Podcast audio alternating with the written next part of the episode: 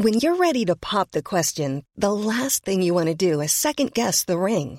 At Bluenile.com, you can design a one of a kind ring with the ease and convenience of shopping online. Choose your diamond and setting. When you find the one, you'll get it delivered right to your door. Go to Bluenile.com and use promo code LISTEN to get $50 off your purchase of $500 or more. That's code LISTEN at Bluenile.com for $50 off your purchase. Bluenile.com code LISTEN. Hey, it's Ryan Reynolds, and I'm here with Keith, co star of my upcoming film, If, only in theaters, May 17th. Do you want to tell people the big news? All right, I'll do it. Sign up now and you'll get unlimited for $15 a month in six months of Paramount Plus Essential Plan on us. Mintmobile.com slash switch. Upfront payment of $45 equivalent to $15 per month. Unlimited over 40 gigabytes per month. Face lower speeds. Videos at 480p. Active Mint customers by 531.24 get six months of Paramount Plus Essential Plan. Auto renews after six months. Offer ends May 31st, 2024. Separate Paramount Plus registration required. Terms and conditions apply if rated PG.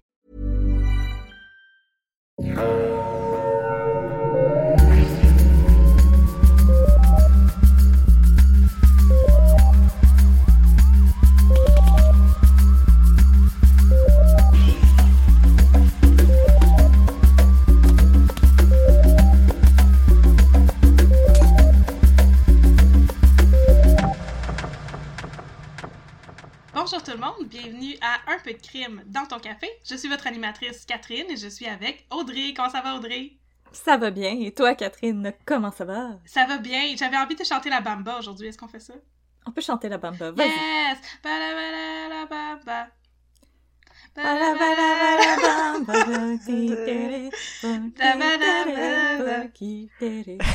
Ça marche, ça marche moins bien que dans mon imagination, cette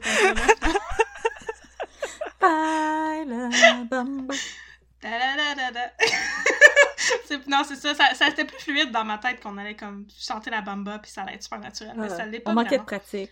C'est parce euh, qu'on on attend l'été qui s'en vient un jour. Oui, et en attendant, fallait regarder le film La Bamba. Il me semble qu'il est encore sur Netflix. C'est vraiment un Ah. excellent film.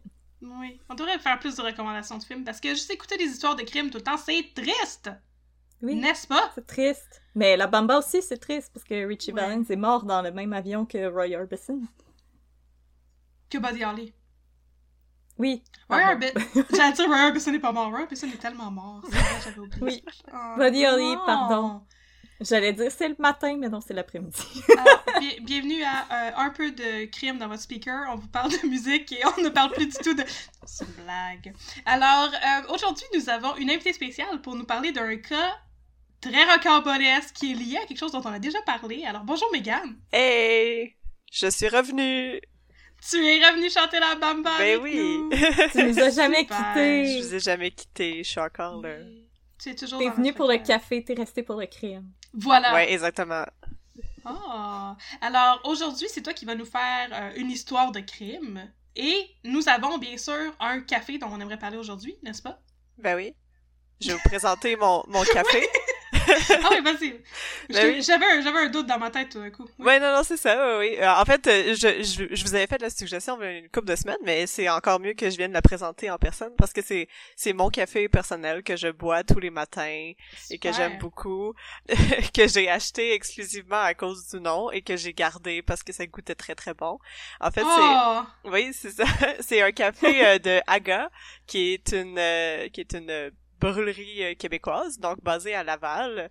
Euh, et c'est dans euh, leur café équitable biologique. Donc le nom, c'est le Orgasmo. On voit pourquoi je l'ai acheté. Oh, oh. C'est ça. Je me, à un moment donné, je me cherchais Ah un, un ouais. café. Et euh, en fait, l'étiquette était très, était très euh, suggestive parce que euh, on peut y lire né sous le signe du plaisir. Ce mélange est une explosion de saveurs, un plaisir exquis, plaisir une deuxième fois. Résultat du mariage des cafés cueillis dans la canopée amazonienne et indonésienne. Euh, donc c'est comme un, un alliage. Euh, C'est Ouais. un café de torréfaction noir et brun, donc euh, c'est vraiment Oh. euh, mélangé.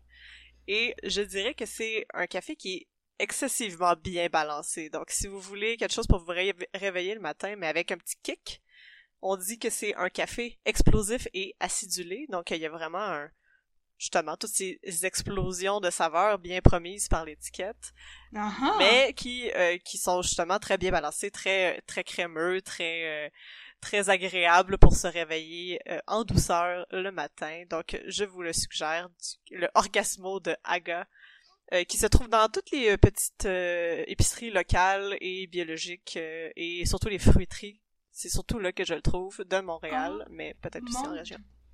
C'est donc bien fancy, puis c'est donc bien une belle explication des notes de saveur du café. Je pense qu'il va falloir qu'on qu'on apprenne des leçons de cet extrait. En tout cas, moi, je suis pas éloquente comme ça.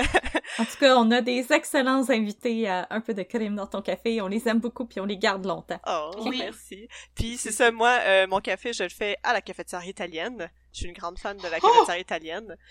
Oh Donc, euh, qui, Cafetiere. qui permet justement euh, euh, euh, euh, cette explosion de saveurs, mais c'est très bon aussi à la presse française, que je le fais des fois aussi.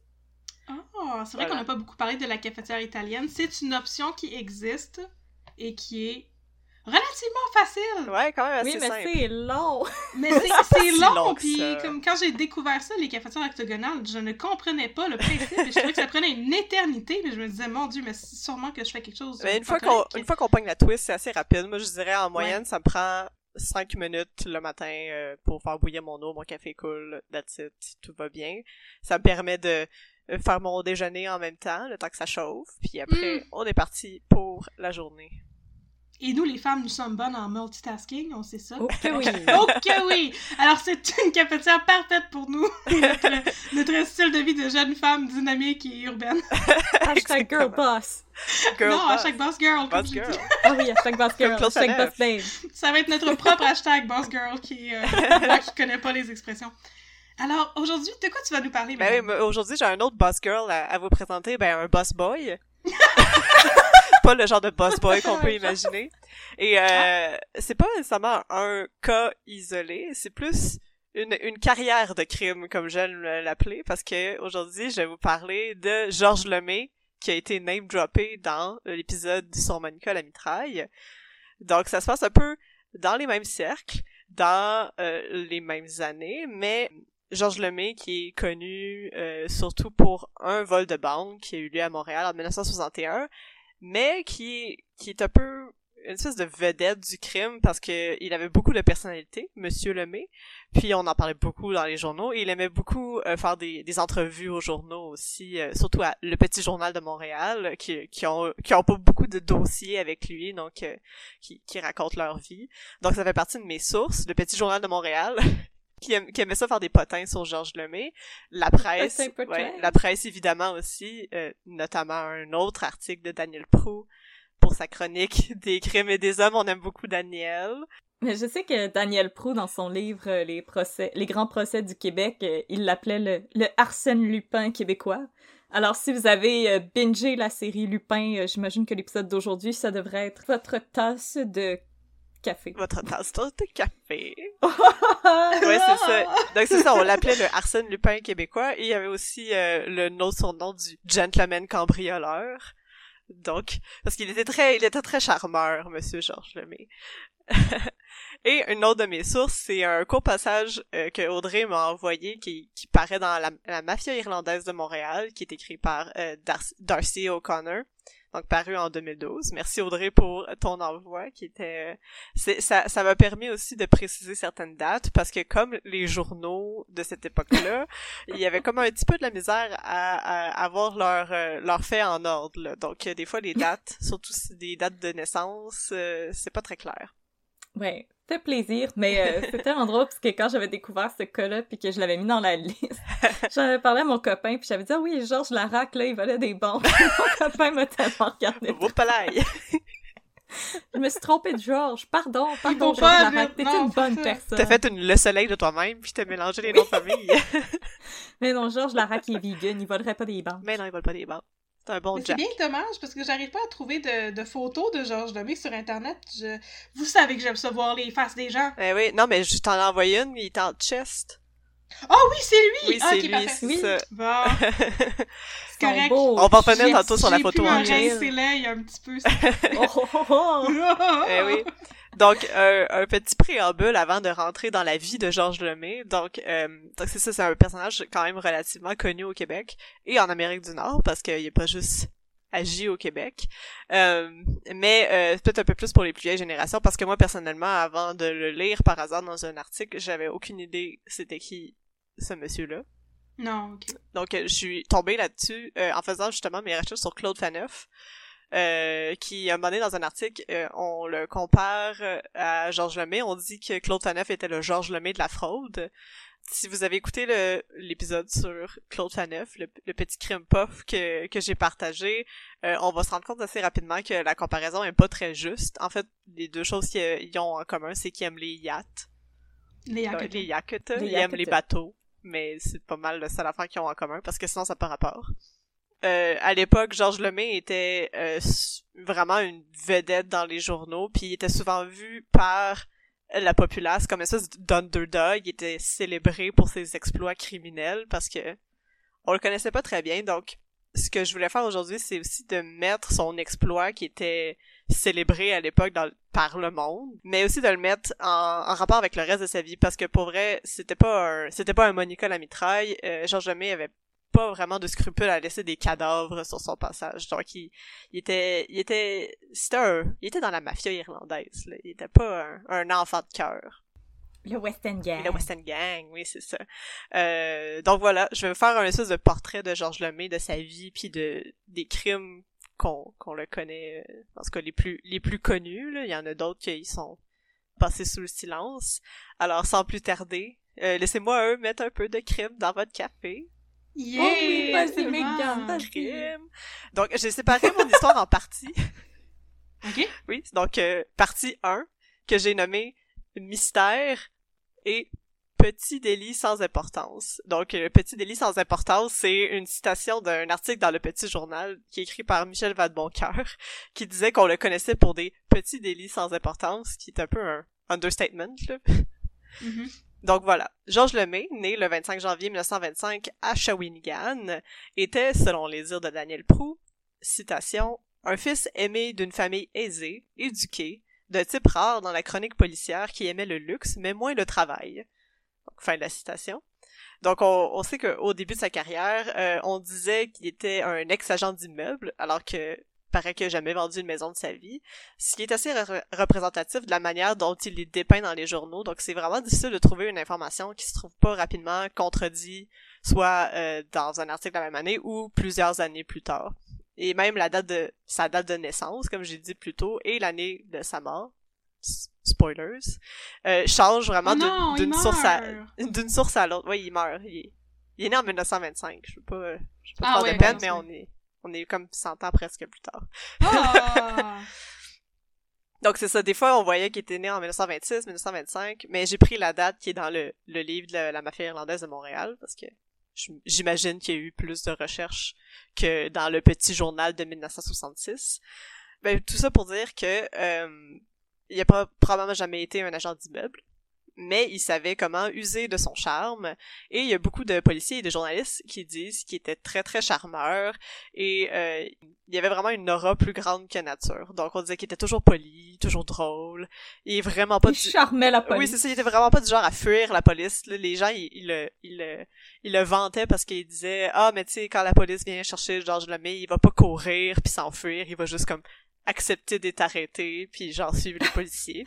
Il va dire aux policiers Oh, avez-vous euh, perdu du poids récemment? C'est comme « Oh, c'est une nouvelle coupe de cheveux ici? Oh. Ah, vous êtes-vous euh, vous allez au gym, vous hein? Mhm. Mhm. Mais on va se rendre compte vite que c'était pas vrai. C'est pas nécessairement toujours vrai, cette affirmation-là. Ça, c'est venu plus tard dans sa vie.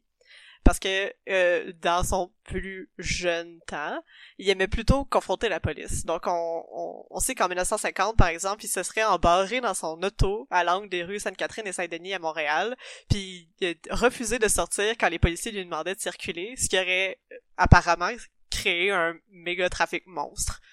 Donc c'est comme... C'est tellement péri. oui, c'est vraiment péri. Ça l'est vraiment, c'est ça. C'est comme... Je bougerai pas mon char, non! C'est ça, là. Suis bien tranquille. là. Toi, Mangez ton char, toi! Pour retourner à sa vie, le 19 mai 1951, il épouse Huguette Daou, 20 ou 21 ans à l'époque. Lui, il en avait euh, euh, 20, euh, 26. Ah, Donc, parfait. C'est 25, pas dans le 26. Donc c'est ça, avec laquelle il vit à Miami, en Floride. Moins d'un. Ah, Miami! Oui, c'est ça, moins d'un an Avec plus les tard. crocodiles. Avec les crocodiles. Les gens aiment Miami et la Floride. On Pour une ouais. raison quelconque. Ouais, c'est ça. C'était les snowbirds de l'époque. C'était des Mhm. criminels. Donc, moins d'un an plus tard, le 4 janvier 1952, Huguette disparaît mystérieusement. What? Ça faisait même pas un an qu'il était marié, là. Et Georges Lemay, il se rend à la police pour, pour la déclarer disparue, puis il dit qu'elle serait peut-être enlevée, on sait pas trop, mais elle a disparu. Ça se pourrait que quelqu'un l'ait choqué dans un lac plein de, dino- de, De- de de crocodiles. c'est ça, dans les- dans les Plein de dinosaures. Peut-être. Les dinosaures. Plein de dinosaures. Attends, ça va t'enlever des preuves, là, rapidement. Mais voyons, attends, fait que là, supposément, il aurait tué sa femme? On sait pas. Mais là, Ah! c'est ça, la police américaine retrouve pas le corps du Daou, euh, déclare, mais aussi il déclare que sa disparition est assez louche et mystérieuse. Mais ils ont aucune preuve contre Georges Lemay, donc ils abandonnent l'affaire. On sait pas trop où est-ce que ça s'en va.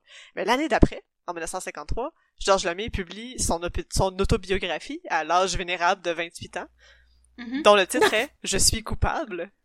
Pas. Il a fait un O.J. Simpson de lui. Oui, exactement. Mais c'est comme un... c'est- C'était près OJ, non? ouais. Ouais, c'est ça. OJ Ouais, a fait un Georges les Lemay années lui-même. 90. Ouais. Il en avait entendu parler, il est un grand fan. Mais non, mais excusez, là, juste pour rectifier ça, ok, OJ, c'est si j'étais coupable. Ah, ah. Ouais. Non, non, Georges Lemay, il est comme... If I had done it. Je suis If I had coupable. done it, c'est ça. Ah, ah. Ah If. bon, voilà. Big if. Ouais, mais dans le livre qui s'appelle Je suis coupable, il dit qu'il est innocent, puis qu'il a pas tué sa femme. Mais il me semble que c'est un peu louche, là. C'est que- C'est un drôle de titre, Georges. Comment? Ouais, c'est ça. Mais ça montre un peu aussi euh, sa personnalité. Il aimait ça confronter.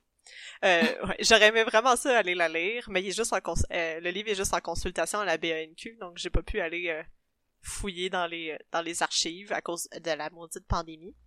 Mais Mhm. euh, Mettez vos masques. mettez vos masques, j'ai hâte que ça finisse. Mais euh, oui, c'est ça, il est disponible à la BANQ si jamais vous voulez aller jeter un coup d'œil là-dessus.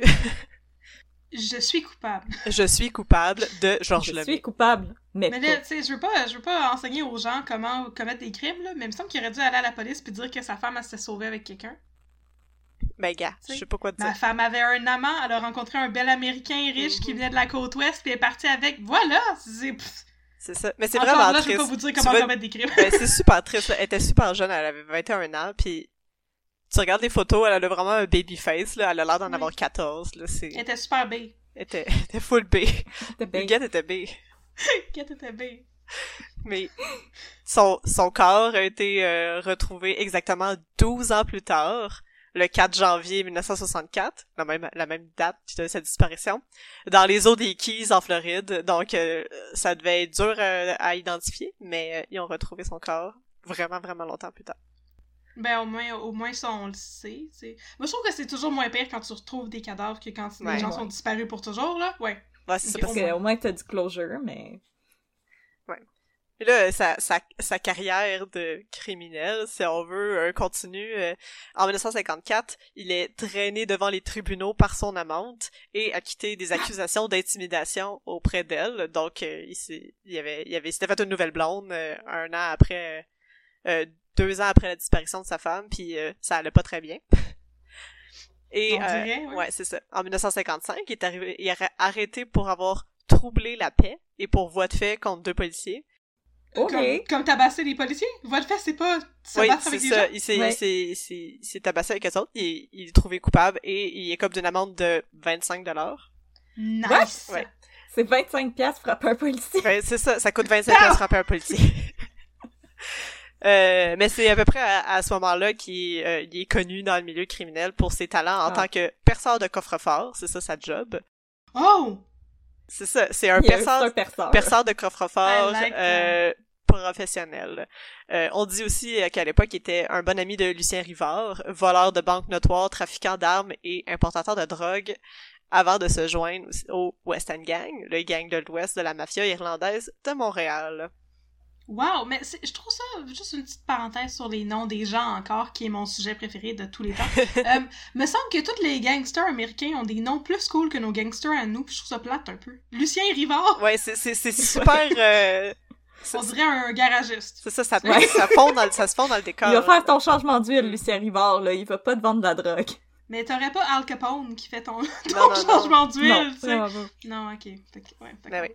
Un des euh, donc en 1957, c'est là qu'il effectue son premier gros vol de banque parce qu'il en a fait des petits avant. Mais euh, donc il avait recruté une équipe du West End Gang.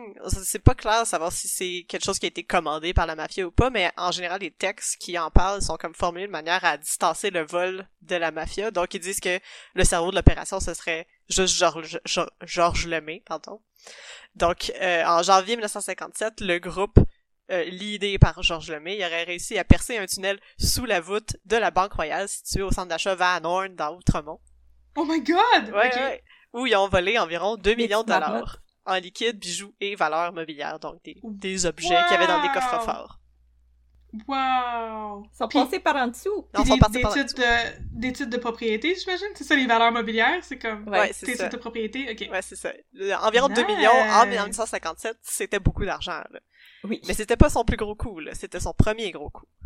Son premier gros coup. Fait que c'est basically comme Ocean Eleven, mais George Clooney est aussi un tueur de femmes. Oui, exactement. Ok. Moins Mais c'est- ça qui est Moins un peu mélangeant parce que euh, en général, les gens se souviennent juste du côté de George Clooney de George Lemay, puis ils passent un peu sous silence tous le, toutes les, les crimes un peu plus sordides qu'il qu'il aurait fait, dont tuer sa femme. Et aussi, euh, la même année, après le vol de banque, le 2 juillet 1957, un des membres du West End Gang, euh, Larry Petrov, donc qui venait de la C'est Roumanie, pas un joueur d'hockey, ça. c'est aussi un membre du West End Gang de 1957. Larry Petrov. Ouais, qui était aussi Larry un Petrov. partenaire de crime de Georges Lemay dans le vol de la Banque Royale, disparaît mystérieusement alors qu'il est en liberté conditionnelle en attente de son procès pour possession de narcotiques. Le 10 juillet 1957, John Petrov, son père, signale la disparition de son fils Larry Petrov, et dix jours plus tard après ce signalement-là, deux femmes qui campaient au bord du lac Waro dans les Laurentides Oh, le lac Waro! Mhm. font la découverte macabre d'une jambe humaine détachée du tronc qui fut identifiée plus tard comme étant celle de Larry Petrov. Hey, ça te scrape ta fin de semaine de camping, ça. Plus que des baringouins. Pas besoin d'avoir peur d'avoir de marcher sur des algues quand tu vas te baigner dans le lac, hein. Il y a des jambes No. de, de, de mafiosos. De gangsters. Au lac Waro. Ok, je trouve ça très drôle. Ouais, c'est loin pareil, là. C'est très loin. C'est- Elle a fait du chemin, cette petite jambe-là. Là. Eh oui. Rapidement, c'est ça, il soupçonne Georges Lemay d'avoir commandé l'assassinat de Larry Petrov, Ouais, mais... Non, jamais, non. Non. Euh, Ah! Ça, c'est ça, concours de non. circonstances. Mais ils l'ont jamais arrêté par manque de preuves. Il a juste été arrêté euh, pour port d'armes, mais il s'en est sorti avec une simple amende de 43,75 sous. Mais c'est pire que frapper Hey, des euh, policiers. Ouais, parce que t'as t'as une part d'armes illégale. Ah! Ok, dans ce temps-là, commettre des crimes, là, c'était genre Ça coûte pas si grave ça, que là. ça. Ils ont volé Des 2 millions à la banque. puis, euh, C'est ça, aujourd'hui on a une amende de 1500$ piastres si on prend une marche à 8h15. Mhm. Mais c'est, je pense que c'est... Si on traverse la rue à mauvaise place. Aussi, ouais. Ouais, ouais, Ça ouais. c'est 100$. piastres. C'est pas traverser la rue au Ouais, moins. c'est ça, jaywalking, c'est pas mal plus cher que port d'armes en 1957. Donc, c'est aussi, je dis, ça met aussi en, en perspective par rapport à, au- au- à Monica Lamitraille, parce que Georges Lemay, qui était un fils de bonne famille et de bonne éducation, comme le dit Daniel Prou, euh, se tient avec des gens euh, pas très très recommandables, mais c'est pas d'un concours de circonstances, par, par exemple, euh, la vie de Monica Lamitraille, c'était vraiment grandi dans la pauvreté, puis le milieu qui, qui l'avait forcé, si on veut, à survivre. Donc, Georges Lemay le fait parce que parce que c'est un c'est un petit voyou. You Il do était you. Georges Lemay. Ben oui, c'est ça. Il aimait ça percer des coffres forts. T'es hashtag boss boy. Hashtag pas spoil. Donc, là, c'est comme un peu un, un, un, un, un pré, une première partie à, justement, pour nous amener à la partie 2, qui, ce que j'ai nommé une, en- Chapitre 2. Chapitre 2. Une entreprise géniale et diabolique, comme le dit l'un des magistrats qui a présidé à son procès. Donc, Oh. le gros coup de Georges Lemay, celui pour lequel on le connaît le plus, c'est le fameux vol de la Nova Scotia Bank à Montréal. Donc, Nova Scotia Bank. Scotiabank. Oui, c'est ça, qui était aussi connu Ah. à l'époque euh, Banque de la Nouvelle-Écosse, mais qu'on connaît aujourd'hui comme la Banque Scotia. Ah, ben La, la banque qu'on associe on regarde plus les souvent. annonces quand on va au cinéma. C'est ça, au cinéma, au cinéplex qu'à la banque elle-même. Ouais. oui aussi. Mhm. Donc voilà, je vous, je vous, je vous inviterai à imaginer la scène. Fermez vos yeux, mettez-vous dans le mood. vendredi soir du 23 juin 1961. C'est la veille de la longue fin de semaine de la Saint-Jean. On est à Montréal, à l'intersection des rues Sainte-Catherine et Saint-Alexandre, juste à l'ouest de la rue Bleury. C'est là où se trouve la succursale de la Banque de la Nouvelle-Écosse, Nova Scotia Bank, Scotia. Banque Scotia. Euh, on peut imaginer, c'est ça, chaude soirée d'été, les touristes mangent sur les terrasses, il y a pas de pandémie, tout va bien. C'est la Saint-Jean demain, on va faire le party. Yeah, yeah, Grosse yeah! de. Checker du monde dans le feu. Chucky du monde dans le feu. Mon dieu, c'est wild, vos Saint-Jean, vous autres! On peut pas ça, autres! On s'en va au méga projet! T'es les cowboys fringants! Oui, c'est ça, exactement! T'écoutes les gamins fringants pis tu bois de la Molson. c'est Oui! ça, la Saint-Jean. C'est ça qui se passe. Ouais. Donc, à l'angle de la rue Sainte-Catherine, Saint-Alexandre, cinq hommes patrouillent le coin de rue en voiture depuis une demi-heure. Leur nom? André Lemieux, Yvon Lemieux, deux frères, Roland Primo, Jacques Lajoie et Georges Lemay. Donc, une fois que Jacques... On dirait une gang de retraités qui s'en vont jouer au golf. Ouais, c'est ça, là, c'est leur, c'est leur ligue de, de, de curling ligue de, de fin de semaine. Oui, c'est ça! La ligue de balle molle! Ça va jouer à balle molle! On va aller jouer à Balmol. Mais non, on va pas jouer à. Donc c'est ça. Jacques Lajoie check un peu partout. Il déclare que la voie est libre et chacun des hommes prend leur place. Donc l'un des, un des frères le mieux, on sait pas trop lequel parce que les journaux sont pas clairs, Le mieux des deux. le mieux des deux. je pense que c'était, je pense que c'était Yvon celui-là. Ouais, c'est ça.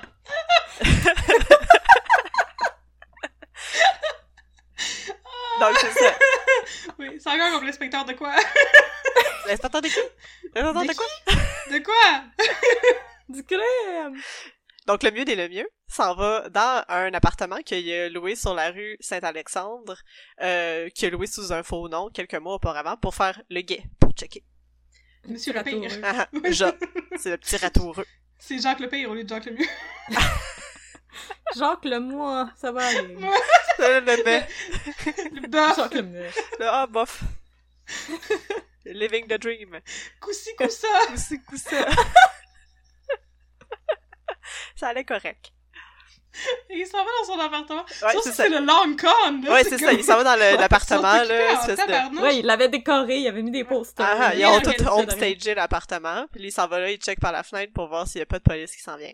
Georges Lemay, qui conduisait l'auto, s'en va se stationner près du 140 Sainte-Catherine, à proximité d'une entrée qui est dans dans le building où se trouve la Nova Scotia Bank.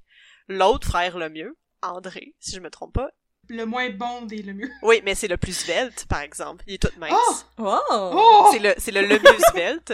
Et Il pogne pas dans le vent. Ah, et Jacques Lajoie, sortent de l'auto avec leur équipement, avec des gros sacs de toile, des perceuses, des, euh, des outils spécialement modifiés par Georges Lemay, perceur de coffre professionnel, pour passer à travers le béton, faire des trous. Ça sonne comme le gear de Nine Inch Nails en, on tour, mais Oui, c'est ça. des sacs de toile, des perceuses. Commandité par Rona. Clairement. De Home Depot. Rona pour tous vos besoins en Oui, vol de banque. Ah, on va le banque, on a Vol des, de banque on a des commandité par. Home Depot. On a des Rona, perceuses. on vous taquine. Volez pas des banques. Euh, anyway, ça, ça c'est plus comme ça aujourd'hui. Si tu veux juste faire ça en 1961. Fait que le mieux svelte, puis la joie sortent de l'auto, ils ont leur équipement, ils rentrent dans le building parce que le mieux avait trouvé une clé pour rentrer par en arrière. What? Donc la clé, le- l'entrée du building. terre! Ah, ah. non mais il, Major préparé. là. security breach, là, ça. Mais c'était pas c'était pas une porte qui mettait dans la banque, c'est une porte qui menait dans Ah. un autre euh, un- en fait c'est une manufacture qui avait dans le même building mais qui était comme en arrière de la banque. Donc c'est comme le backdoor du building, mais c'était un autre manufacture puis lui il avait trouvé réussi à se procurer une clé d'une manière ou d'une autre euh, en jasant avec ses contacts. Elle était sur le crochet marqué clé arrière. Oui, c'est clé pour la porte arrière. Clé mais pour la porte arrière. à côté du punch pour euh, Ouais, quand tu punches pour rentrer et sortir. C'est ça. Fait que la joie reste là, il fait encore le guet, fait le, le guet, il check. Le mieux réussit à rentrer, puis à côté de la porte d'entrée, il y a comme une trappe. Puis quand tu ouvres la trappe, ça mène à un réseau de tuyaux souterrains qui vont jusqu'en dessous de la banque. Fait que là, le mieux étant le plus Voyons. de la gang, il réussit à rentrer dans le trou. Il Ben se voyons. squeeze là-dedans. Ils l'ont beurré un petit Ouais, peu c'est juste ça. avant, là. C'est-tu Shawshank Dans le Redemption? slip and ça? slide. Ouais.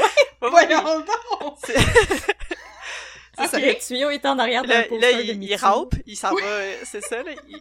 avec un petit poster de chat. Il rampe, il s'en va en dessous de où ce qu'il sait que c'est la salle des coffres-forts. Puis là, il essaye de percer le béton avec tous les outils que Georges Lemay lui a donné. Fait que là, il, il essaye de percer, nanana. Puis aussi, il faut mentionner qu'à l'époque, il n'y avait pas de système d'alarme, il n'y avait pas rien. là. Catherine a une question. Attends, Oui. attends, attends. Il est-tu dans le tunnel Là, quand il- il essaie de percer ou il est sorti dans une autre pièce? Non, non, non, il est dans le tunnel. Fait que c'est... Il est dans un tuyau. Oui, c'est ça. C'est comme des gros tuyaux d'aé... Je sais pas si c'est de l'aération ou comme des genres d'égouts, là, mais c'était pas très clair. Mais c'est un réseau de tuyaux qui était déjà fait. Fait qu'ils n'ont pas eu besoin de percer un trou pour se rendre. Ben quand même. Mais c'est ça, moi je l'imagine comme couché sur le dos Oui. dans un tuyau avec... Ouais. C'est vraiment ça. C'est exactement Wow! ça. Puis c'est c'est pour ça que c'est lui qui allait la- y aller, parce que tous les autres, euh, Primo, c'est une espèce d'amour à glace. Euh, comme il était vraiment grand puis large. Euh, oh, continuez voilà. de m'en parler. Ouais, c'est ça. Georges Lemieux, on dit qu'il faisait, il faisait 5 pieds 4, 190 livres. Fait qu'il était pas super grand, mais il était quand même Ouais, il y avait costaud de la aussi. bed. Il y avait de la Il de Il était, plus, il était plus large que haut. Oui, c'est ça. C'était un petit cube, là. C'est ma shape de corps préférée. Ah, ah. Fait qu'on dit, toi, t'es le plus svelte, prends les outils, va- Vas-y, mon svelte. vas-y, mon svelte, On va te coucher regarde. dans, dans les tuyaux, là, pis perce les trous. Mais voyons donc! Ah, mais- ah. Ah mais ouais, ça, fais ça, tombe, ça tombe tout d'en face! Oui, oui, il y a petites lunettes de sécurité, Ah, ok. masque, Ah, tout le ok, kit, ok, ok. là. Hmm. Donc, c'est ça. Fait que là, il descend, nanana, personne n'a l'air de se rendre compte de rien, mais là, il essaie de faire des trous, il essaie de faire des trous, puis ça perce pas. Le béton, il est trop solide. Maudite Maudit perceuse du Home c'est la grosse J'espère qu'il avait gardé sa facture du Ouais. Même custom, même si c'était tout modifié par Georges Lemay, perceur de coffre-fort professionnel, il y avait rien à faire. Fait que là, après deux heures, euh, le mieux svelte, Deux heures. Oh my god. c'est ça, après, après deux heures à essayer de faire un trou, il sort de là, puis il est comme, ben les boys, euh, ça marche pas, On s'en qu'on vienne. Mais il était tenace en esti. Moi, je me serais tanné au bout de 15 minutes. à- Attends, traîner là, dans le vide. pas bye. Fait que là, Georges Lemay, il dit, euh, ben, il va falloir qu'on récédule, on va réessayer la semaine d'après, puis entre-temps, on va essayer de s'équiper un peu mieux. Fait que On là, va retourner chez c'est ça, là, ils ramassent leur stock, ils s'en C'est vont chez une eux. ronde de pratique. Ah, ah. C'est ça, ils décident de s'en prendre la semaine suivante parce que la semaine suivante, c'est la fête de la Confédération, c'est la fête du Canada. Fait que c'est une autre longue Ah, fin ben de oui. semaine. Ah, ben oui. Ouais, ouais. C'est ça? Smart. Ça tombe-tu bien, l'affaire? Hey, Fait c'est quand même brillant, ouais? Entre-temps, toute la semaine, entre la, fête- la Saint-Jean puis la fête du Canada, on a un gros montage, un montage, comme dans les films de heist avec George Clooney. Fait que là, Oh. euh, Georges Lemay décide de se procurer des bâtons de dynamite. Donc, qui, Oh. qui coupent en deux dans le sens de la longueur pour éviter que ça se fasse une explosion grosse, mais comme plus contrôlée.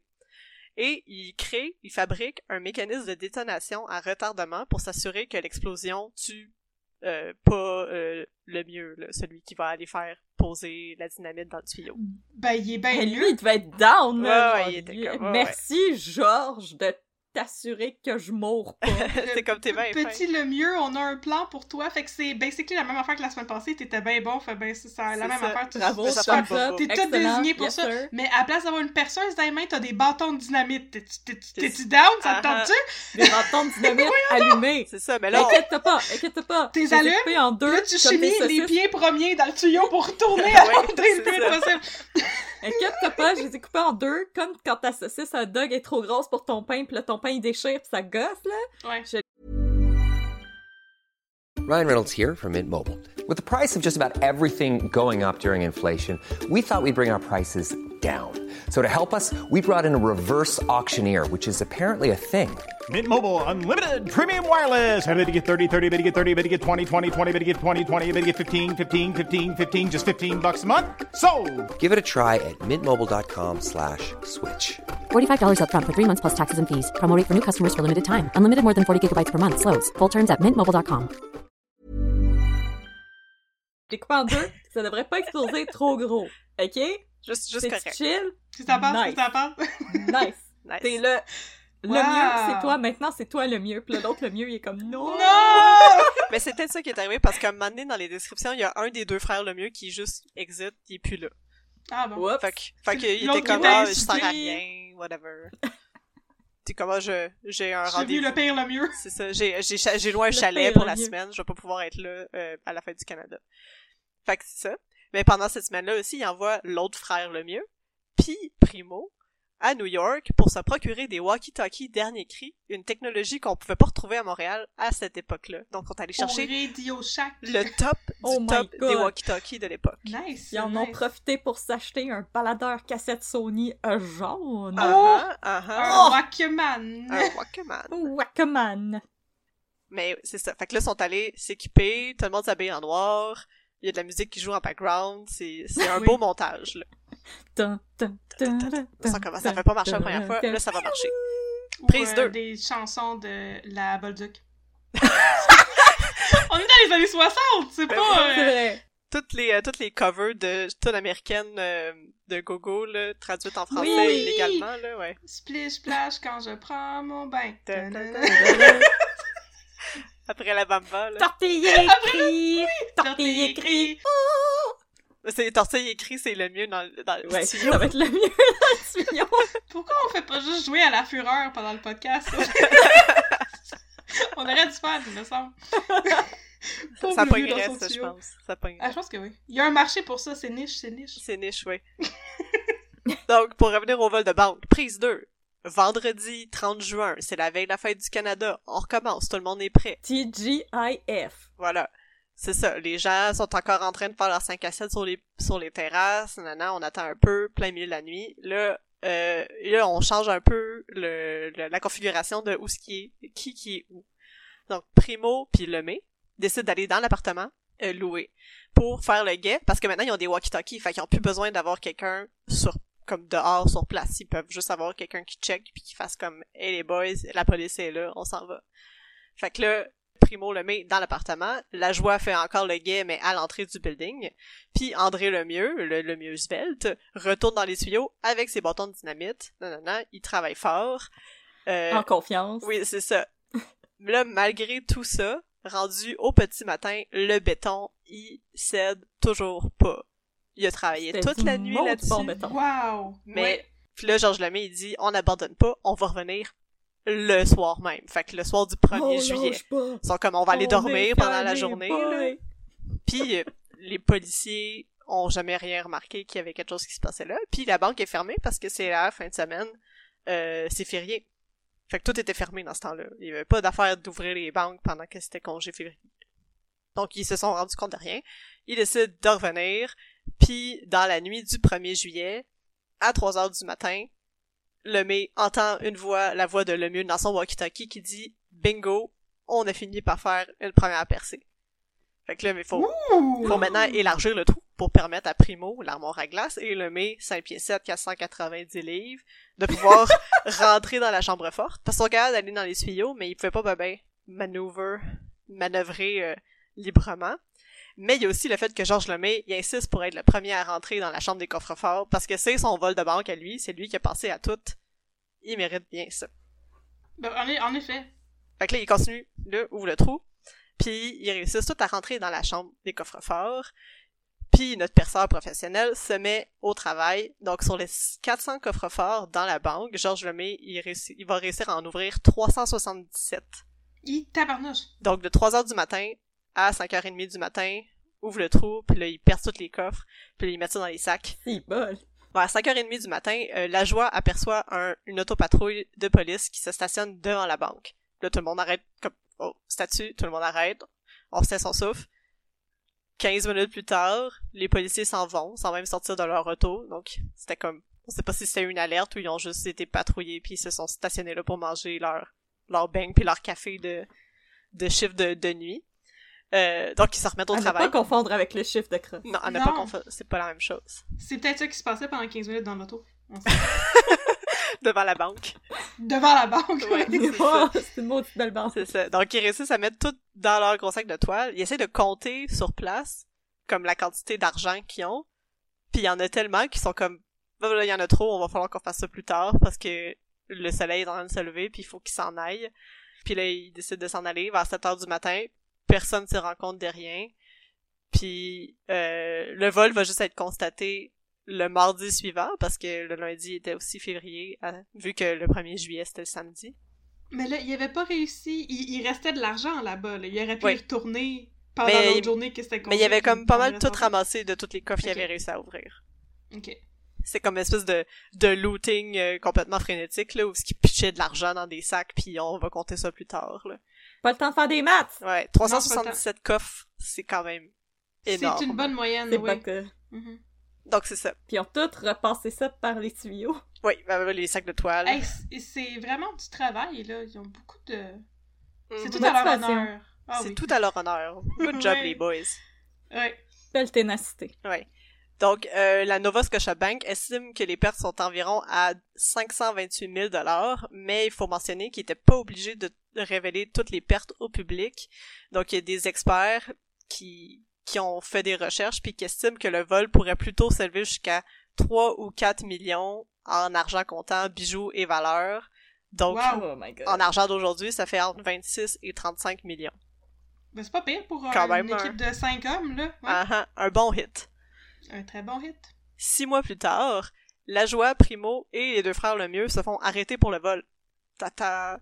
Oh non, les deux frères Oh Lemieux! Ah, ah. En fait, Ah. c'est Jacques Lajoie qui aurait décidé de contacter la police pour dénoncer ses conspirateurs parce que sur les 10 000 dollars qui avaient été promis par Georges Lemay pour son aide dans le vol de banque, Lajoie aurait juste reçu seulement quelques milliers de dollars. Donc, ça se contredit un peu les chiffres. là. Il y en a qui disent 2500 ou 7500, mais il a pas eu sa cote. Il était fâché. Jacques Lajoie, c'était Jacques le Sorti, finalement. Mhm. Il était salty en titi, là. Lui, il était juste devant la porte, là, puis euh, il a pas eu sa, il a pas, il a eu- il a pas eu sa paye. Donc, il était pas mal frustré de cette avoir, de cette fête avoir de même. Il décide de dénoncer les autres. Donc, Primo et André Lemieux, qui ont reçu leur paiement euh, de 65 000 dollars chacun, parce qu'ils ont, surtout André Lemieux, il a tout fait la job, là. Ouais. Donc, ils sont arrêtés et emprisonnés euh, et reçoivent respectivement 13 et 6 ans de prison. Jacques Lajoie, parce qu'il a aidé les policiers, puis aussi il avait passé 11 mois en prison pendant son arrestation, il est juste libéré parce qu'il est pourtant servi, dans le fond. Mais le problème, c'est qu'on n'a aucune nouvelle de Georges Lemay, ou, comme on l'appelait à l'époque, le beau Georges. Oh! Il l'appelait de même. C'est ça, dans Le les journaux, là. C'est ça. Georges! Ben Il est où le beau. Georges? Oh! Oh. On Son sait pas il est où. On sait que c'est lui qui l'a fait parce que Jacques Lajoie l'a dénoncé, mais on sait pas il est où, on sait pas il est rendu où. Puis c'est lui qui est parti avec tout le reste de l'argent. Donc s'il C'est le m'amène beau Georges Clooney. le beau le beau Georges. Parce qu'il m'amène à la partie 3, la chasse à l'homme. Oh! Oh, ta ta ta! Oh! Fire up les hélicoptères, on y va! Yeah, yeah! Ben oui. Donc, le beau Georges, qui a quitté le Québec depuis, donc on soupçonne qu'il est quelque part dans le sud des États-Unis à bord de son luxueux yacht. Hum, attends, Le je vais utiliser Yakut, là? mes talents de Maria Duval. Je pense qu'il est en Floride. Penses-tu? Donc, son yacht de 43 pieds, qui était vraiment moins impressionnant que celui de Claude Faneuf. Que le qui était yacht de, de c'est 300 ça, 300 C'est un pieds. yaketa de pauvre. Ah, ah, qu'il avait C'est nommé, vraiment un yacht de ouais, c'est ça, il l'avait nommé le Triana. C'est le nom Oh, du bateau. oh, oh. Mhm. On n'arrive pas à le trouver. On est sans nouvelles du beau, on- du beau Georges. Il l'a caché en arrière Ah, d'une ah. plante. Puis, Il l'a caché en arrière d'un plus gros Yakota. il est en arrière du Yaketa de Claude Faneuf. Oui! Non, il était pas encore parti. En 1965, non, ok. C'est ça, il était pas encore parti. Donc, il se ramasse, euh, le beau Georges se ramasse rapidement en tête de toutes les listes des personnes les plus recherchées, autant les listes québécoises que américaines. Donc, la GRC est sur son cas, le FBI est sur My son God. cas, on sait pas il est où. Qui était aussi sur la liste des plus beaux hommes du Québec. Oui, aussi. Oh non, pas la liste c'est Roy plus beaux Dupuis qui va jouer Georges, euh, Georges Lemay dans le film. Oh. Euh, donc, c'est juste en 1965, en pleine guerre froide, rappelons-le, qu'il se passe un événement historique dans l'histoire des télécommunications. Le satellite Early Bird, ou oiseau matinal, comme on l'appelait en français, est maintenant opérationnel. Donc, grâce à ce satellite-là, on peut diffuser rapidement des images et le portrait de Georges Lemay est partagé plus rapidement et plus largement par les médias parce que son portrait a été diffusé dans l'émission spéciale qui inaugurait la mise en fonction du satellite lui-même. Donc en fait une émission spéciale en fait comme ah maintenant grâce au satellite euh, oiseau matinal on va pouvoir trouver des criminels dont Georges Lemay puis là ça, ça Donc lui, y c'est quelqu'un qui ça l'a vu? là sa photo est diffusée sur, beau. sur tous les téléviseurs de l'Amérique Wow. du Nord Puis là, tout le monde est comme, oh, il est ton beau Oh, le beau Oh, c'est George, le beau Il est pas si beau que ça, en plus. C'est pas mon genre. J'aimerais ça pouvoir enregistrer puis faire pause. C'est ça, juste checker la photo du beau Georges. Mais c'est ça, mais ça, ça, ça a permis quand même assez rapidement qu'un citoyen de Fort Lauderdale, en Floride, euh, Non! Vous ne pouvez rien ah, me cacher, ils le reconnaissent dans la marina à Fort Lauderdale, où ce que son yacht était stationné, ben, amarré, puis lui, il vivait sur son bateau. Donc, le FBI s'en va dans la marina à Fort Lauderdale, puis il l'arrête le 6 mai 1965. Nice! Donc, Il était pas autant smart que Claude Faneuf. Effectivement, tu prends ton yacht au milieu de l'océan puis tu bouges pas. Mais c'est ça, mais c'est à cause de, c'est à cause du satellite. Parce que pendant son arrestation, Georges Lemay demande comment ils ont fait pour le trouver parce qu'il dit Ouais. je commets j'ai rarement d'erreurs, comment vous avez fait pour me trouver? Puis là, il y a quelqu'un qui dit ben c'est à cause du satellite, puis il était comme haha, il a fallu un satellite pour me trouver. Il était vraiment vraiment fier d'être le premier criminel à être arrêté grâce à la technologie satellite. Il est vraiment très fier. Ouais. Ok. Ben, écoute, euh, Ben, tant mieux pour lui. il a l'air un peu arrogant aussi. C'est comme... Ouais. Non, Ah, définitivement. en plus, ça prenait Vous avez des eu besoin machines d'un pour me robot? trouver, j'avais vaincu les hommes. Uh-huh, uh-huh, uh-huh. Donc, il l'enferme dans la prison du comté de Dade, en Floride. Euh, c'est pas très clair à ce moment-là parce que on dit qu'il a accepté de, un traité d'extradition au Québec pour éviter un procès à Miami. Mais en même temps, à la même époque, on a appris plus tard, parce que son incarcération a duré quand même assez longtemps, là, presque un an. Puis, euh, en fait, plus six mois. Puis, à ce moment-là, euh, le Québec a dit qu'ils ont jamais reçu de demande d'extradition. Fait qu'il était comme juste dans une espèce de no man's land dans la prison à Miami.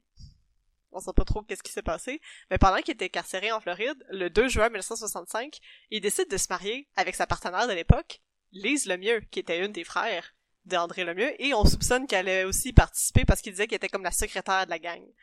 Oh my C'est un god! des Lemay avec une perruque! Ouais, c'est ça. C'est ça. Donc, Lise Lemieux, avec laquelle il y avait déjà un enfant, une fille.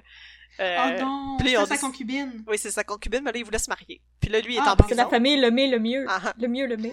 Donc, euh, dans une entrevue avec la presse, Lise Lemieux dit, puis là, je vais vous citer, un- c'est comme une longue citation, là, mais elle, elle raconte un peu de comment ça s'est passé. Donc, Lise a dit, « Nous devions nous marier par la fenêtre de sa cellule. Mais les autorités de la pression ont eu vent de notre projet et ont déménagé Georges dans une autre cellule sans fenêtre. Oh non! Donc, je Oh. croyais que notre mariage était tombé, mais cet après-midi, l'avocat de Georges, ma- maître H. Saint-Jean, m'a téléphoné pour me demander de me rendre au bureau de l'immigration pour 2h45. C'est vraiment très précis comme description.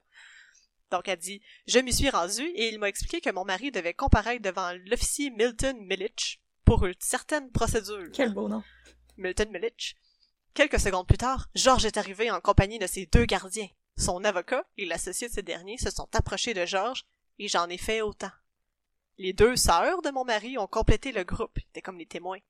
Tout de suite, sans tarder, maître Hoffman a demandé à Georges s'il m'acceptait pour épouse. Il a dit oui. Il a répété la même phrase à mon égard. J'ai répondu oui. Et il nous a dit que nous étions mariés.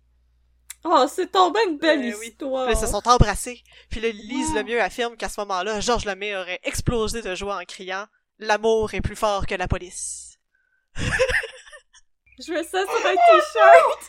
Moi aussi! ». L'amour est plus fort que la police. Wow! Puis il avait raison. Ils Oh, se sont mariés en prison. Mais moi, je pensais que vu qu'il se marie dans une prison en Floride, que c'était genre un alligator qui fume du crack. C'est un alligator qui sniffe des bats de salt. oh mon dieu! C'est donc, bien beau. Mais là, on est content pour eux, mais en même temps, il était pas mal terrible avec les autres femmes. Fait que là, est-ce que ça va Ouais, bien aller mais pour attends minute, là, c'est pas fini. Ok, ok. Parce que quelques mois plus tard, il est encore dans la maudite prison en Floride parce que finalement, il n'y a jamais eu de demande d'extradition. Le 21 septembre 1965, on apprend que Georges Lemay s'est évadé de la prison du comté de Dade. Sweet. euh, Ah oui. Sweet. Daniel Sweet. Raconte dans, son- dans sa dans sa dans sa petite chronique que euh, c'est vraiment une nouvelle qui a été célébrée partout au Québec comme les gens ils étaient vraiment heureux que ce soit fait des... Pour vrai? oui ils étaient comme oh Yeah! L'amour est plus fort que la police! Américains. L'amour est plus fort que les États-Unis? C'est vrai. Eh oui, mais là, on essaie de comprendre qu'est-ce qui s'est passé, comment il est fait pour s'enfuir. Fait qu'initialement, on raconte qu'il se serait enfui parce qu'il était en train de, faire comme un shift de job au dernier étage de la prison, parce que les prisonniers font du ménage puis tout. Fait qu'il était au dernier étage, puis il dit qu'il se serait glissé le long d'un tuyau d'alimentation jusque dehors. Puis là, une couple de jours plus tard, on... il y a deux suspects qui sont arrêtés, des gardes de, de la prison, pour avoir accepté 35 000 de Georges Lemay pour l'aider à s'évader. Donc, ce serait plus comme sorti par la porte d'en avant. Comme je- juste donné de l'argent à deux gardes, puis en fait comme bon, on va te faire sortir d'ici.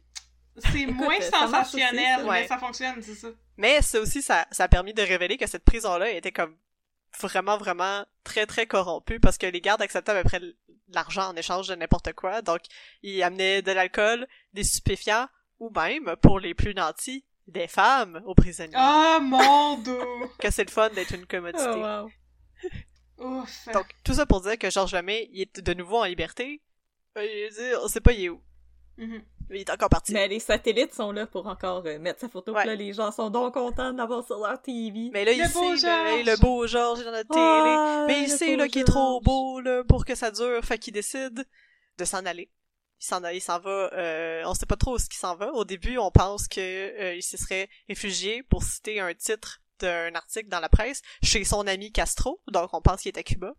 J'étais comme, Oh. ouais, c'est qui qui s'appelle Castro? Ah, c'est Castro. Oui, Ah. ce, ce Castro-là. Ah oui! Ah oui, oui, oui. Comme J'en ai je, entendu parler. je sais pas pourquoi il serait Ah. ami avec Castro, là. Il, il était pas... Il a offert une boîte de cigares, puis là, les deux étaient comme... Euh, là, attends, pas chumés.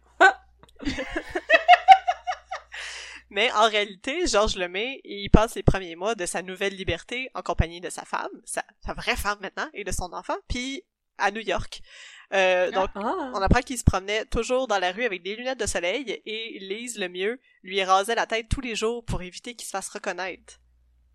C'est quand même bon, ça. Ben oui, ça, Il s'existe Monsieur. Oui. Les gens, ils se déguisent pas beaucoup d'habitude quand ils sont euh, quand ils sont en cavale, mais c'est effectivement une bonne stratégie. Ouais, ouais. Ça, ça a marché, ça a bien marché pendant quelques mois, mais à un moment donné, il s'est rendu compte, il a vu quelqu'un qui connaissait un peu de loin, l'autre personne n'a pas Non. vu, il a fait comme, oh my god, je suis plus en sécurité, faut que je m'en aille. Fait qu'il décide de partir pour Los Angeles, mais pour rapidement finir par déménager à Las Vegas, parce que c'était un, un grand fan des jeux de hasard, et euh, où il a Oh. probablement dépensé une bonne partie de sa fortune aussi dans les casinos à Los Angeles. Euh, pas à Los Angeles, à, La- à Las Vegas. Malheureusement. En regardant les shows de Céline. en regardant les shows de Céline, puis de Et du Cirque du Soleil. Soleil. Oh Et de oui. Wilfrid Roy. Les magiciens Et de Las Vegas. Oh, c'est de la magie. La magie de Las Vegas. Las, Las Vegas. Yeah. La magie dans nos campagnes. Mais oui. Malheureusement, son amour du vice et des jeux de hasard le mènera à sa perte parce qu'un touriste montréalais en vacances à Las Vegas le reconnaît et alerte immédiatement les autorités. Il est donc arrêté de nouveau par le FBI le 19 août 1966 au Golden Nugget de Las Vegas en compagnie de sa femme. I don't have enough money for chicken nuggets. Le Golden Nugget. Non. Ah, Le Mm. Golden Nugget, c'est donc bien beau. Oui, c'est une belle place. Je, je, je sais pas si c'est encore ouvert aujourd'hui. Je sais pas. Donc, euh, ils sont arrêtés par le FBI encore. Et euh, Georges Lemay ainsi que sa femme sont incarcérés euh, parce qu'elle était un complice dans, justement, euh, toutes ces affaires. Georges Lemay essaie pas de, de, de se faire sortir de prison, donc il peut pas nécessairement payer sa caution, mais il fait beaucoup d'efforts pour essayer de faire sortir sa femme de prison, parce que c'est pas un endroit euh, pour les femmes, selon lui. Mais dans les articles qu'on peut lire dans le journal, euh, parce qu'il il faisait beaucoup d'entrevues au téléphone avec des journalistes, les deux aimaient ça euh, parler. Lise, le, Lise Lemay dit qu'elle est très très bien traitée. À un moment donné, il y a même un article sur... Elle avait fait son party de fête dans la prison. Puis là, il voulait manger du gâteau. Puis là, elle pouvait pas partager son gâteau avec Georges, fait qu'elle en a envoyé un morceau. C'est comme un, un super long article Oh. sur comme toutes les... Le, son, Comment ils ont son party de fête, c'est ça, je je faire le gâteau, puis il fallait qu'il scanne le gâteau au rayon, euh, je sais pas quoi, là, pour s'assurer qu'il y avait rien dans le gâteau, puis qu'il était pas en train de Oh, se qu'il y avait passer pas de des lime affaires. comme dans Lucky Luke. Oh, oui, c'est C'est ça, un ça. lime à ongles. C'est les Dalton. Eh oui. Puis euh, le couple va être rapatrié à Montréal euh, au courant du mois d'octobre 1966. Sa femme et sa fille sont en liberté, mais Georges Lemay va être enchaîné de partout pour s'assurer qu'il s'évade pas encore. Puis il va être en prison pour un an avant son procès.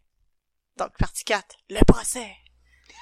OMG! Oh, mais MJ, je vais, je vais pas aller ben, dans le détail du, du procès, là. Donc, c'est juste un an plus tard, un an d'attente, le 30 octobre 1967, que va commencer le projet, le procès de Georges Lemay pour le vol de la Nova Scotia Bank en 1961. Donc, il a réussi à s'évader quand même assez, euh, assez longtemps. Mais les conséquences le rattrapent. Donc, c'est ça, je vais pas entrer dans le détail dans les, les dans le procès, je voulais juste souligner deux anecdotes qui sont quand même assez cocasses, mais qui ça, ça montre un peu aussi euh, quel genre de procès on a eu à faire. La première anecdote, c'est quand Georges Lemay était en attente de son procès, il y avait comme des délais encourus parce que le juge, je me souviens plus exactement pourquoi, mais il y avait il y avait des problèmes avec le juge, puis le, il avait envoyé un télégramme au juge pour lui dire que comme de, de se grouiller là, t'es comme c'est long, me semble que donc c'est ça, il était il était très coquille, il envoyait des télégrammes au juge pour faire comme hey, j'ai hâte à mon procès. Ben voyons donc. Il était comme c'est long là, j'ai hâte de me faire juger. Je peux savoir mon procès, je veux pas manquer District 31. c'est comme j'ai des choses à faire, j'ai une vie de crime à vivre. C'est tout, tout un numéro, ce J'ai genre. d'autres crimes à faire, moi, là. Ouais, là. oui, c'est ça. L'autre anecdote, c'est euh, un peu comme dans l'affaire de Claire Lortie, les jurés de Georges Lemay, ils ont eux aussi eu l'occasion de faire une sortie de groupe, une sortie de groupe. Hey, Oui, oh, c'est yeah. ça.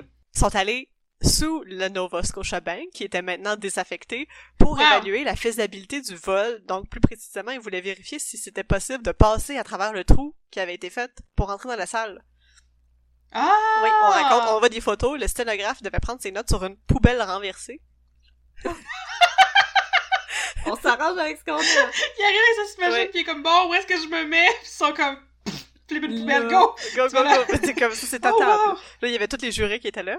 Puis, Oh. euh, les deux avocats, donc euh, Maître Léo-René Maranda, l'avocat de Georges Lemay, et l'un Oh, des procureurs de la couronne, parce qu'il y en avait deux, mais Maître Stephen Cuddihy. Donc, les deux étaient très... ça. Cuddihy? Ouais, c'est ça. Et les deux étaient très sveltes, donc ils ont pu facilement passer par le trou de la porte qui menait au tuyau, puis là après pour aller sous la terre. Puis, mais euh, le juge Trahan, qui était un peu plus corpulent, comme les, les journaux le disent, il a, il a eu un petit peu plus de misère à passer, mais il a réussi à le faire pareil. Ah! Ils l'ont- Ils ont mis un petit peu de beurre. Ouais, il a réussi ça. à squeezer son booty pour sais, ça, trou. il voulait rentrer dans le trou. Mais il a réussi à y aller pareil, il a passé sa bedaine dans le trou, tout... Euh... Fait que les, les, procureurs, les procureurs de la couronne étaient à peu près contents de cette expérience-là. Il y a eu d'autres petites expériences aussi qui étaient pas très très concluantes. Et dans le- l'article de journaux, il disait aussi, euh, je sais pas si c'était sûrement très romancé, là, mais il disait que Georges Lemay regardait tout le temps par la porte parce qu'il pensait à s'évader. Puis là, la police était comme, non, tu peux pas t'en Non. aller. Puis il avait Non. tout enchaîné comme, euh, Ouais, comme Harry. Houdini qui essaie de se défaire d'une camisole de force. exactement. il était comme dans un coin, comme... Ah, C'est pas parti. Donc euh, le petit field trip, il a duré un peu plus que deux heures dans dans le, le- la place désaffectée. C'est vraiment trippant comme idée. J'aime Ouais. ça. Je sais pas s'ils font encore ça, hein, des petits field trips de même. Là. Ah, ça doit. Pour aller voir des scènes de crime, ça doit. Ouais. Puis euh, finalement, euh, ça n'aura pas de bien servi à la défense de Georges Lemay parce qu'il va être déclaré coupable et condamné le 24 janvier 1969. Enfin, c'est un long, c'est un long euh, procès là, à 14 ans de prison, desquels il n'en fera que 8 parce qu'il va être libéré en 1977. Si But why, though? But why though? Pour commettre plus Et il disait qu'il y avait sûrement euh, bonne, bonne, euh, voyons, euh, bonne conduite, conduite. là, ce genre de choses-là. là. Mais là, Donc- je veux pas, je veux pas dire, je veux pas médire hein, sur le compte de Georges Lemay, mais il me semble que Je pense faire que des cambriolages, c'est comme le genre de, de crime où t'as vraiment des chances d'être un multirécidiviste, là. Ben, en plus, c'était pas son premier, plutôt pour bonne conduite. Non, non, c'est Non, ça. C'est clair qu'il va recommencer. C'est pas beaucoup de prison, déjà. Bon, c'est ça. On a jugé qu'en 1977, il avait servi le temps jugé nécessaire pour euh, bien apprendre. Euh, donc, Georges Lemay sort de prison, un homme nouveau, et finit les vols de banque parce que, pour de vrai, il en fera plus d'autres. À la place, il décide de se recycler, comme beaucoup le feront des criminels à l'époque, selon les spécialistes, dans la confection de stupéfiants. Ah! Des fois, il est pas C'est pas des ben, ben mieux. Non, il est ça. rentré dans sa phase Breaking Bad. c'est ça, il est allé, il est allé Breaking Bad. Donc, le 26 janvier, c'est la, j'ai oublié de le dire, c'est notre partie 5, que j'ai nommé pré-retraite et réajustement de carrière. Nouveau choix de carrière. Ah. Ça existe, hein. Il devait être rendu proche de sa, son midlife crisis, là. Ça arrive à tout le monde. Ben oui, c'est ça, le 26 janvier 1979, donc deux ans après être sorti de prison, euh, il est arrêté de nouveau, cette fois par la GRC, euh, en compagnie d'un dénommé Pierre Quintal, dans un entrepôt de Rivière-des-Prairies, donc dans lequel il fabriquait du LSD. Oh, oh, oh, Oh, les wow! années C'est ça, il 70! Hey, ça. Oui, c'est ça! Ah, ah, il voulait se lancer dans la carrière. euh, c'est euh, une arrestation qui est faite euh, après un an d'enquête. Donc, il avait, comment... il avait déjà ouvert une enquête en 1978 parce qu'il il surveillait les allées et venues de Georges Lemay, évidemment. Puis là, il voyait qu'il avait, il avait volé puis euh, trouvé des, du matériel qui était justement euh, nécessaire dans la confection du LSD. Donc, ils ont fini par les pogner sur le fait pendant qu'ils faisaient leur première batch de LSD. Donc, il avait même pas Même réussi pas à en faire. C'est ça, il avait même pas eu réussi à en Oh. faire pour de vrai, là. Il y avait du L, du S, puis du D. C'est ça qu'il Ils avait ont volé même- pour faire leur LSD. volé Même pas le temps de mettre un album de Led Zeppelin pour la non, tester. c'est ça. Mais oui. Mais là, le, le body count de Georges Lemay euh, continue parce que le 9 mai 1979, alors qu'il était en liberté euh, conditionnelle, Pierre Quintal était abattu par plusieurs coups de feu devant le 10-30 rue Chérier à Montréal. Dans le 10-30. Non, non, le 10-30 rue Chérier. non, je sais, c'est une blague. Le 10-30. Donc, au moment où, le 10-30, t'as c'est ça. où- au, moment où Pierre Quintal sortait du bureau de son ancien avocat, Frank Schuffy, Oh! wow! Ah, Donc, il avait rencontré Frank Schuffy euh, dans la journée et deux agents de la GRC pour leur donner un enregistrement téléphonique d'un appel qu'il y avait eu avec Georges Lemay. Donc, après ça, Pierre Quintal est allé souper le soir même euh, avec un dénommé Joe Lefebvre qui voulait s'assurer de sa présence au procès. Et on pense que Georges Lemay aurait euh, voulu se débarrasser de Quintal et euh, il l'aurait abattu après son souper. Donc, euh, il a eu le temps de manger. C'est quand même bien. C'est Oh, gentil. c'est gentil, ça. C'est ça. Ils sont allés au restaurant Chérier, en plus. Juste en face. Oh! Ah! C'est ça. Ils ont mangé. Puis là, Mané, Quintal est allé aux toilettes. Puis il est plus jamais revenu. Comme dans les Sopranos. Comme dans les Sopranos. C'est ça. Puis, euh, mais en plus, les avocats et les agents de la GRC ont dit que la paix en question qu'ils voulaient partager, il incriminait pas du tout Georges Lemay. Au contraire, il aurait aidé à le disculper. Fait que c'était comme... Non! c'était comme pas très clair. Tu sais, les gens, ils, soupçonnaient Georges Lemay d'avoir demandé ou fait le coup lui-même, mais en même temps, c'est, tu sais, c'est pas très incriminant parce que c'est pas une preuve qu'il l'aurait euh, incriminé. Malgré tout, il est accusé d'avoir complété l'assassinat de Pierre Quintal le 17 octobre 1983 en compagnie de Serge Charon, Alan and Frank Lannes, Oh! Lannes. Euh, ouais, c'est ça. Juste avec ces, ces trois messieurs-là. Donc, les quatre hommes, Georges Lemay et ces trois messieurs-là, sont euh, rapidement disculpés des accusations de meurtre par le jury, qui était sceptique du témoin à charge, le témoin à charge étant un dénommé Donald Lavoie, qui disait avoir tué 27 personnes. Donc le gars arrive, il est comme moi j'ai tué 27 personnes, je sais c'est qui qui a tué Pierre Quintal, c'est eux autres. Puis là le- les jurys ont fait comme c'est Weird semble- flex, but okay. Ouais, exactement. Ouais, là. fait que les jurys ont fait comme, me semble que t'as pas l'air très très fiable. Ils disaient que ça avait l'air d'une espèce de, de règlement de compte dans les tribunaux, là. Donc, ils auraient sûrement euh, accusé ces gens-là parce qu'ils voulaient régler quelque chose puis euh, les envoyer en prison. Mais finalement, ils ont été disculpés parce que, pour doute raisonnable, c'est très Mhm. raisonnable. Mhm. Ce qui m'amène à la conclusion de Georges Lemay, parce que après, après cet événement-là, il n'y a pas vraiment d'autres crimes connus. Je sais pas s'il y en avait d'autres, là, mais il y a rien qui est rapporté dans les journaux euh, de sa carrière criminelle, parce qu'on dirait vraiment qu'il a pris sa retraite à partir de 1983-84. Il faut, à un moment donné. Mais ouais. Il, avait, il il faut, avait déjà beaucoup donné, là. Il a travaillé comme 30 ans dans le crime, genre. Mais c'est ça, il avait son fonds de pension de criminel, bon. là. il pouvait, il pouvait, il pouvait couler des, des jours doux jusqu'à sa mort en décembre 2006, à l'âge de 80 ans. Mais sa mort a juste été rendue publique deux ans plus tard par sa fille. Donc, euh, a été rendue publique le 28 septembre 2008. Donc, c'est pour ça la confusion un peu à savoir quand est-ce qu'il est mort. Les gens Ah. pensent qu'il est mort en 2008, mais non, c'est juste, c'est juste là qu'il avait, elle avait annoncé. Et voilà. Ouais. c'est la J'avoue fin. que tu le dis peut-être pas tout de suite. C'est comme. Mon père était un célèbre voleur de banque et il est Mhm. mort. Sais, non, c'est ça, j'avoue, je comprends. C'est ça. Puis aussi, Oh. pendant les années euh, qu'il avait pris sa retraite, il y a eu beaucoup de débats à savoir euh, qu'est-ce qui était advenu de la fortune qu'il avait volée à la Nova Scotia Bank. C'est ça, le il fait des, des entrevues aux journaux. Euh, au début, il disait que il y avait beaucoup en réserve, puis euh, il y avait pas besoin de s'inquiéter parce qu'il y avait 3 millions 500 000 en réserve, puis euh, il était il était grillé. Puis à un moment donné, il a comme changé sa version pour dire qu'il avait tout dépensé à Las Vegas, puis il y avait plus d'argent. Oh non! Ah. Fait qu'on sait pas vraiment qu'est-ce qui est arrivé. Ouais. C'est ça. On, on se demande aussi, tu sais, savoir est-ce qu'il a changé sa version parce qu'il voulait pas que avoir à repayer l'argent. C'est Mm. C'est comme Eric Asselin. c'est ça, c'est louche. Oh non, pas Eric Astley. Non, j'ai Oh. plus rien, mais check pas en dessous de mon jacuzzi, s'il te plaît. Est dans les murs de mon bungalow. Youp. Ah, ben merci Voilà, beaucoup, Megan, pour ce cas. C'était très intéressant. Très La, palpitant. la fabuleuse carrière de Georges Lemay. De, le, du gentleman cambrioleur du Québec. Québec, ouais. Le Arsène Ah. Lupin québécois. Ben, Merci beaucoup. Merci d'avoir été avec nous aujourd'hui encore, Megan. C'est bien gentil. Mais ça fait plaisir. Merci d'avoir invité à venir à, à votre émission. T'es Yeah. toujours la bienvenue, il y a toujours une tasse pour toi, Megan. Absolument. Merci. Alors, si vous aussi à la maison, chers auditeurs, chères auditrices, vous avez déjà volé une banque comme Georges Lemay, s'il vous plaît, écrivez-nous un peu de crime à gmail.com, mais aussi appelez la police pour vous rendre, comme on dit à chaque épisode, parce que c'est c'est pas très gentil voler les banques, non, c'est c'est c'est On prend c'est pas, pas- les choses des c'est- autres. faut pas prendre les choses des autres, ça t'appartient pas, t'as pas le droit de faire ça. Alors écrivez-nous un peu de crime à gmail.com. Vous pouvez aussi nous suivre sur les réseaux sociaux. Sur Facebook, nous sommes à un peu de crime et sur Instagram, nous sommes à un peu de crime dans ton café. Nous publions sur Facebook des très beaux visuels qui sont faits par Audrey. Merci Audrey pour tous les Merci. beaux visuels Oh, Donc, merci. des visuels qui sont personnalisés pour chacun de nos épisodes.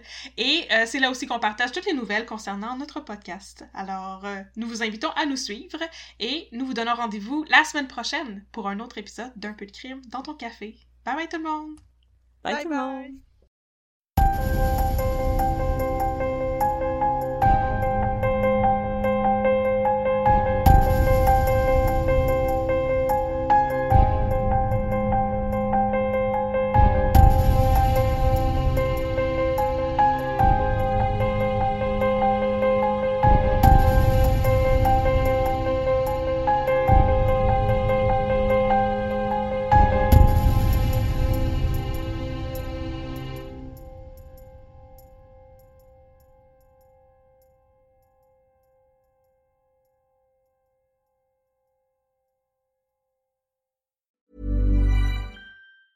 Hey, it's Danny Pellegrino from Everything Iconic. Ready to upgrade your style game without blowing your budget?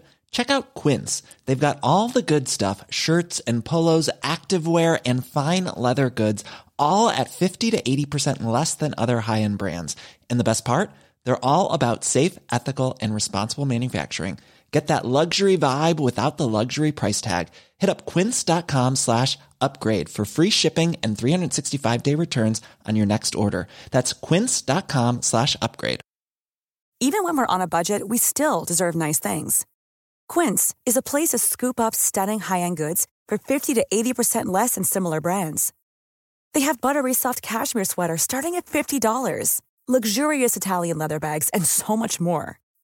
Plus, Quince only works with factories that use safe, ethical, and responsible manufacturing. Get the high-end goods you'll love without the high price tag with Quince. Go to quince.com slash style for free shipping and 365-day returns.